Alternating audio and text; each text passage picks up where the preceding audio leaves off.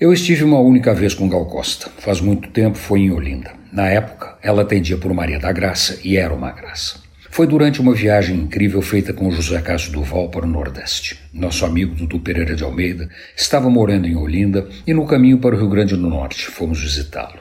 Foi ele quem nos levou a um pequeno bar onde iria se encontrar com seus amigos baianos, Caetano e Gil. Gal estava com eles. Sempre fui fã de Gal Costa, da mesma forma que sempre fui fã de Betânia, Caetano e Gil. Alegria, Alegria, Domingo no Parque, Lunique 9, A Tropicália e tantas outras músicas ao longo de décadas foram as companheiras perfeitas para situações de todos os jeitos, em todos os lugares, inclusive quando morei na Alemanha.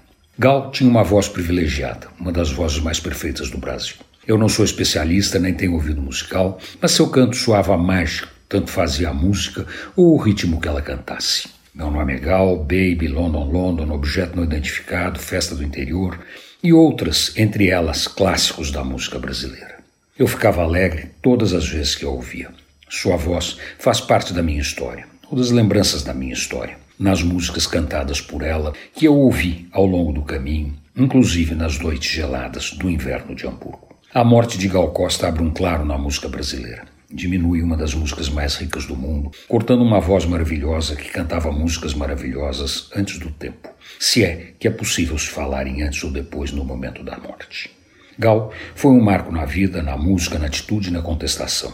Com certeza, ela vai fazer falta ao Brasil. Que a eternidade lhe seja leve. Antônio Penteado Mendonça, para a Rádio Dourado e Crônicas da Cidade.com.br